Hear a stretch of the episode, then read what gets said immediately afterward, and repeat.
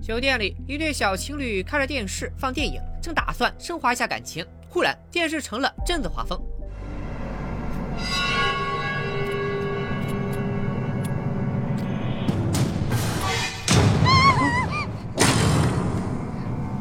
帅哥美女，我漂亮吧？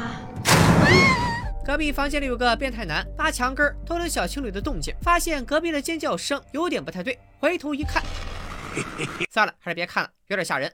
大家好，我是戴眼镜拿着话筒的来家片片，又到了每周一期的灵魂摆渡时间。本期视频对应《灵魂摆渡》第二季三四集的内容，这两集的画面可能有些恐怖啊，不过不用怕，我保证没有任何鬼受伤害啊，不是啊，没有任何人遇害。闲言少叙，大家抓紧时间点赞投币上车，咱们这就进入《灵魂摆渡》第十二回：酒店驱鬼，药师渡药师，救人性命，玄女念故人。话说冬青和小亚飞越精神病院，救得赵丽逃出魔窟。之后，三人在冬青宿舍凑合了一晚。此时的赵丽身无分文，但仍是又拽又横。之前的四百四十四号便利店已经彻底没了，周围的人也被消除了记忆，所以他就没打算把便利店重新开张。至于赵丽他们当年为什么忽然改变了冬青的命运，好好的店说不开就不开，冬青也不问，反正问了这俩谜语人也不会说实话。赵丽决定把鬼差的工作放一放，明天先找个房子住。小亚也上赶着要蹭住，冬青想着在学校外面租个便宜的房子就行，但是两位大神要求很高，小亚吵着。要有大电视看韩剧，收获了赵丽语重心长的教育。韩剧已经过去了，现在是网络剧的时代。灵魂摆渡，特别是里面的灵魂摆渡人，狂炫挑炸天。赵丽自诩职业高贵，住的太差有点跌份所以选房子的时候就有点飘。楼王今天定。啊，楼王，你这就定了？可问题是，他刚从精神病院出来，身无分文，甚至还欠了冬青两个月工资没发。赵丽脸皮多厚，反正已经欠了，索性多欠点，就让冬青把房钱垫上吧。那冬青可是出了名的穷学生，都比脸还干净。但赵丽透过表象看本质，这世界上深陷消费主义的所有人都可能没现金流，但冬青这样天天打工还省吃俭用的人，肯定有存款。冬青当然不可能屈服。赵丽，你今天就是打死我，让我把这张卡吃下去，我也绝不可能。真严重。啊密码，一、二、三、四、五、六。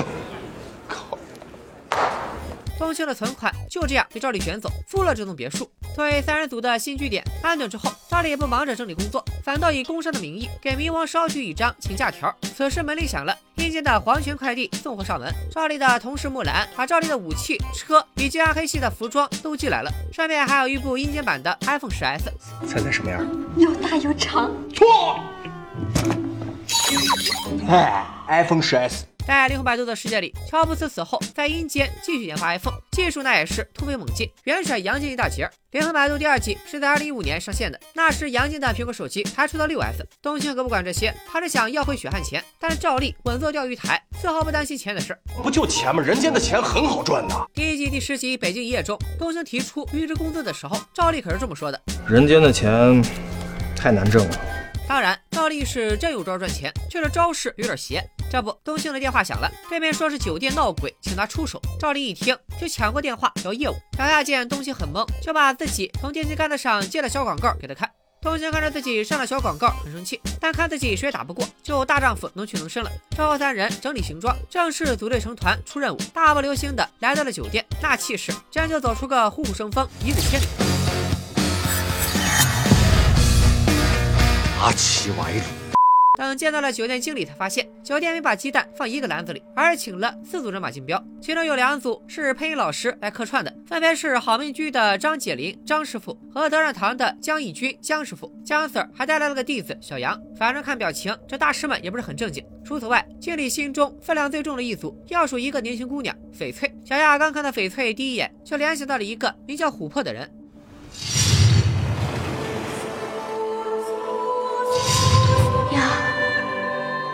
看来这个琥珀另有一番故事，咱就不在这展开了。翡翠是个走红网络的美少女大师，她占星、算卦、塔罗牌，什么都会，还很灵验。酒店经理也是其粉丝，但是吧，算卦灵不灵的，往往看你的话术到不到位。也就看翡翠刚见经理就免费相了面，什么你这个人颇有慧根，只是蒙了尘；什么你内心丰富，但是不善表达；什么你能力很强，但是机缘未到。一旁的冬青不由得吐槽：状况不他这话不能完全施展你的能力。大多数搞玄学的都是说这种模棱两可的话，让你自己往上面凑。用科学来解释这种现象，叫做巴纳姆效应。使人很容易受到来自外界信息的暗示，从而出现自我知觉的偏差。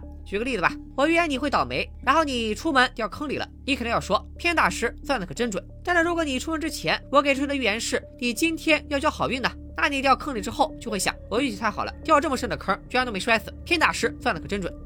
人来齐了之后，经理给大家说明白了，店里一般都是晚上闹鬼，所以给各位大师开了房间。有道是黑猫白猫能抓老鼠就是好猫，谁本领高强能解决鬼患，酬劳就是谁的。败者时辰。说完，经理把大家带到电梯，四组人被安排到了二到五层。经理特别强调了，六层就不用去了，一是因为六层从来没有闹过鬼，二是因为那里住着一个大客户，怕大家抓鬼冲撞了贵客。这大客户是个知名作家，名曰树先生啊，不是这个树先生已经在酒店长租了一年半。刚才在电梯里遇到了个小姑娘，就是他的助理。东乡一行人被安排在了第五层。赵丽专门问了下酒店的闹鬼情况，然后总结出一个特点，就他妈随意。首先，酒店的鬼非常多，男女老少各式各样都有。但赵丽观察过附近的风水，这里是一个无遮无煞的福地，且光照充足，是不可能聚鬼的。再一个问题是，酒店的客人们看见鬼显形了。一般情况下，人看不见鬼，除非像是第一季第六七集宿舍凶灵里的红衣学姐，因为执念太深，成为厉鬼，有足够强大的能量影响人的脑电波。这才能显形，但酒店里的鬼明显不是厉鬼，因为他们从来没有害过店里的客人。赵丽、冬青没讨论出个所以然来，只能等晚上再看情况。放松下来后，小亚又开始看起了韩剧，哭着喊着让都敏俊不要走。可忽然间，电视里的画风大变。啊！我的多敏俊熙，这是谁啊？画风不对啊！哎，查查。此人乃是冥界大 boss 冥王阿查，在第一季第十一集《鬼界来客》第一次出场，属于本剧的主线核心人物。这个人吧，乍一看活泼可爱，细一瞧古灵精怪，可实际上腹黑蔫坏。用赵丽的话说，银行里流的都是他肚子里的坏水。冥王突然投屏在电视上，是要驳回赵丽的请假条。咱冥界又没有劳动法，不存在休息这一说。而且摆渡人的编制是一个萝卜一个坑，你请假了，工作谁干？看着老板不近人情，赵丽就拿出了准备好的方案。作为接受组织教育多年的民间骨干，工作肯定不能耽误，所以就让冬青接替摆渡人的工作吧。因为赵丽已经把冬青变成了气人，所谓气即为契约，民间有气神的说法，也就是把孩子过气给神仙。一般都是观音菩萨、关公、妈祖这一类耳熟能详的神奇，类似于认干亲。与之相类似，赵丽和冬青签署了契人，从此冬青就挂号在了赵丽名下，以供差遣。只要赵丽不出事，冬青就和正常人一样。这就是小亚在上一集里所说的，只有灵魂摆渡人才有办法把灵魂长期留在此人的身体里。根据赵丽的安排，冬青只要帮他送走九九八十一个鬼魂，就可以解脱契约，并且重新复活为正常人。冥王听到冬青成了气人，这才知道冬青已死。他本想把冬青的鬼魂留在自己身边，他没想到赵丽先下手签的契约。眼见木已成舟，冥王也顺水推舟批准了赵丽的家，由冬青代为处理业务。至于冬青的鬼魂，迟早会回到冥界的，不急，他耍耍。冥王走后，冬青对身上出现的气人标记非常震惊，因为这是赵丽昨晚趁他熟睡时干的，根本没和他商量过。现在签都已经签了，没得后悔。而且成为气人挺好的，起码不用再挨饿，可以放心的吃泡面了。除了东兴这边，其他人也在忙自己的事。翡翠住在四层，有人的时候他端庄高冷，谁见了都得夸一句优雅。但是人一走，这货就本性暴露了，追更神下的同人符文，陶醉不已。而在江师傅的房间里，徒弟小杨正在联系客户，隔着胸罩可不行，这胸罩不是个好东西。你听这名字呀，胸罩，这还能有好事吗？江师傅和徒弟小杨以及那位张大师都不是什么正经人，纯粹是招摇撞骗的假大师。这种人往往最为可恨。新闻上曾经见过，这迷信的奶奶听信大师的话，把孙女交给大师赎罪，结果钱被骗了，孩子也被侵害了。所以说，封建迷信要不得。说回正题，不一会儿，张师傅来找江师傅，这二人其实是一脉相承的师兄弟。俩人见面，直接上演了一出兄弟情深。渡尽劫波，兄弟在，相逢一笑。泯恩仇，师兄师弟，哪有什么兄弟情深？就是师兄弟争来争去破不了招，与其争个你死我活，不如合作吃下这单。两位大师以及徒弟小杨来到一楼喝酒吃饭，商量着怎么忽悠酒店改风水，买他们的法器。酒过三巡，菜过五味，夜幕渐渐降临。小杨一心干饭，不小心掉了块排骨，然后就高能预警，就专程卖他们三万。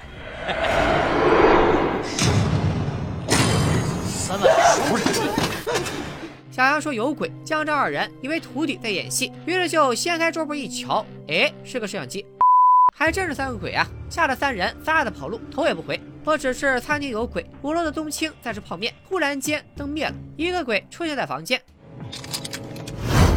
注意小心！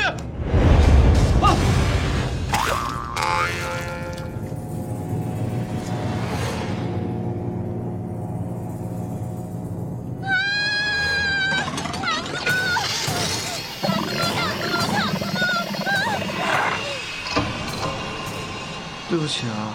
另外三个不长眼的鬼找上了看符文的翡翠，还没来得及吓人，房门响了，是小亚来找翡翠私聊。你不是琥珀？你干什么呀？是转世。你放开我！什么东西？你是药师？你能看见他们？你是夜郎族？你怎么知道？没等小亚解释，却看到了房间里那三个显形的鬼。既然鬼已经出现了，剩下的就交给专业人士。照例开大，把酒店里的鬼全都聚集起来。通过问话才知道，酒店里的鬼都是外来户。譬如被泼泡面的女鬼叫小婉，是个喜欢登山的川妹子，在一次登山活动中遇难，因为一些执念没有去冥界。作为游魂的她，浑浑噩噩游荡时间。在飘到酒店的时候，发现这里能让她头脑清醒，充满能量，于是就定居在此了。在一一盘问过后，赵丽通知了总部，让冥界多派几个摆渡人把这群鬼送走。不难看出，酒店一定是有什么奇怪的地方能温养鬼魂。如果找不到源头，送走了这一批，不久后还会再聚一批。那这个源头到底是什么呢？当从小亚那里得知翡翠是个药师后，赵丽产生猜测，有一种东西能让鬼魂变得能量充沛，那就是药。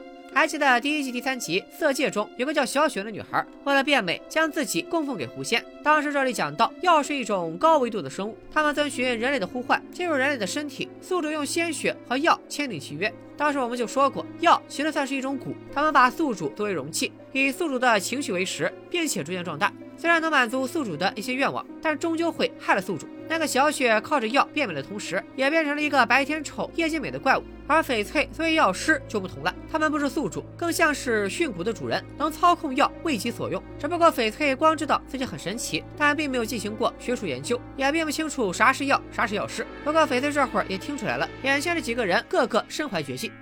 你们是什么人啊？我们不是人。哦，哦就完了。没兴趣。啊，你问问嘛。话说赵丽从精神病院出来后，是越来越会撒娇了。就在赵丽摇头晃脑求稳的时候，东京送走了鬼魂，找赵丽汇报。这一幕瞬间触动了翡翠，有道是敷衍看人机。翡翠看着眼前的俩人，瞬间脑补出耽美剧情。在这之后的一个小伏笔。话说回来，有一点可以确定，赵鬼的源头并不是翡翠，因为鬼虽然喜欢药，但也怕药，不敢靠太近。就像是人用火取暖，但也不敢把手伸进火焰，并且翡翠不把药驱动出来，谁也不知道它和药有关系。小亚也是在逼问翡翠时，药出来护主，这才看出了他药师的身份。既然不是翡翠干的，那酒店招鬼的玩意儿是什么呢？哎，你说巧不巧？一个人的出现，把所有线索都串了起来。住六层的作家小助理正好从外边回来，打了招呼就直奔电梯回房间。还记得吗？六层从来没有闹过鬼，这不正好对应了鬼喜欢药也害怕药的设定。三人坐电梯来到六层，看到楼道里撒着荧光剂，看到楼道里撒着绿色的液体，正常的药是粉色的，而这个绿色的其实是药尸，顾名思义就是药这种生物的尸体。从走廊里氤氲着的绿色氛围看，住在这里的树先生铁定与药师有关。等赵丽他们追查到房间里，树先生已经嗑完药躺满板了，而赵丽看着装药师的瓶子，也瞬间明白了一切。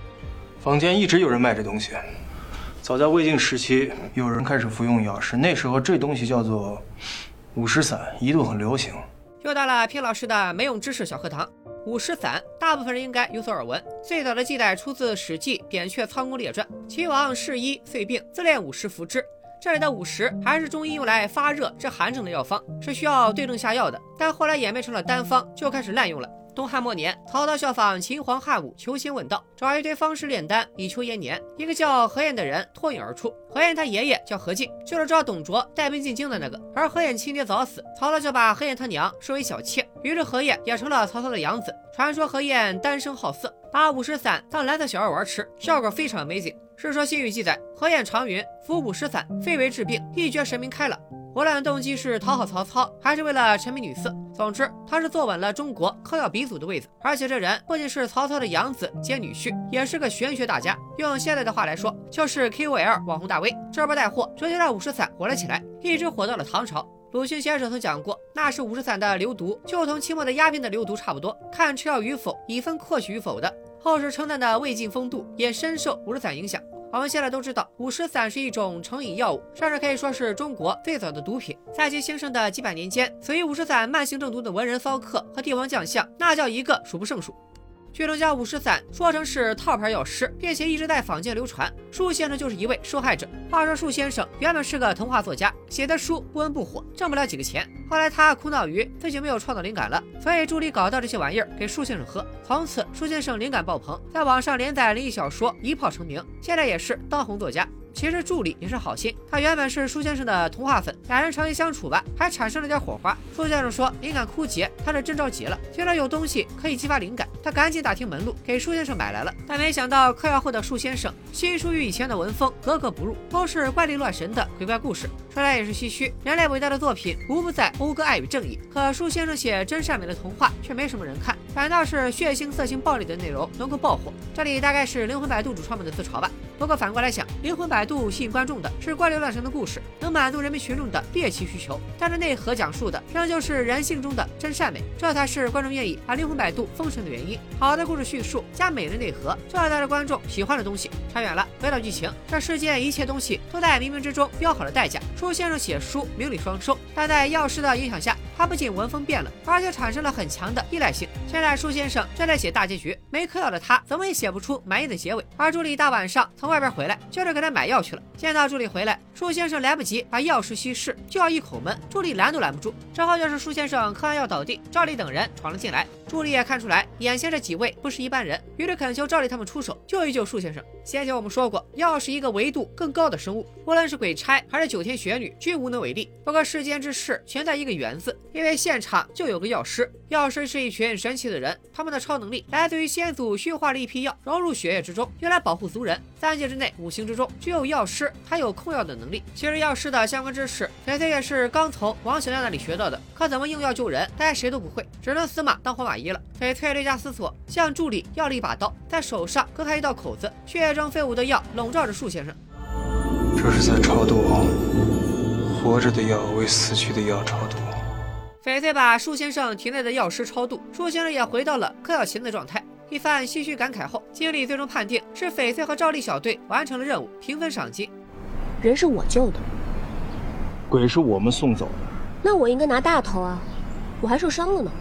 分别时，小亚和翡翠多聊了一会儿。翡翠表示，族谱上记载她的初代先祖是天女，下凡之后喜欢上了人类，就留了下来。小亚很明确地告诉他，那位天女叫琥珀，琥珀与小亚到底是什么关系？钥匙究竟是怎么来的？赵丽和小亚心里都清楚，但翡翠并不好奇，所以就没问，观众也就没得听。故事的最后，祝先生宛如新生一般，有道是大难不死，必有后福。他不再纠结于鬼故事的大结局，并且与出版社商议重新写自己的童话故事。虽然收入会大减，但好在人想开了，情窦也开了。而冬青也接受了搬新家、重新组队的事实，从宿舍搬到了别墅。临走时，他和宿舍管理员告了个别。宿管秦姐还专门给冬青缝了一双鞋垫。可能有小伙伴觉得眼熟，此人正是第一季第十二集《冷血》中辣子西施的扮演者。在第二季中，秦姐的故事也将在后续单元中展开，咱们暂且按下不表。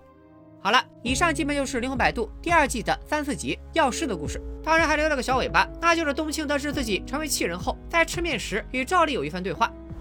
有的话，我不问了。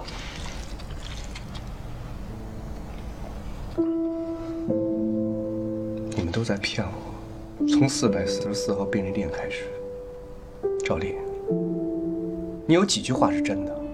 冬青这孩子苦，他不傻也不笨，他只是孤单怕了，像一颗冬青一样，经历着寒冬，仍然坚韧的活着。冬青希望过上质朴平淡的生活，他其实很高兴能有赵丽和王小亚这样的朋友，但他也看得出自己是一张大棋盘上的棋子，被人摆布。故事到这里，我们仍不知道冬青的那双阴阳眼有什么秘密，仍不知道摆渡人、玄女、冥王这些人是何用意。冬青也在想这件事，他的命运似乎被大佬们定好了。能剧透吗？我想知道结局。我也不知道结局，不过有一点是定好的，命运是无法改变的，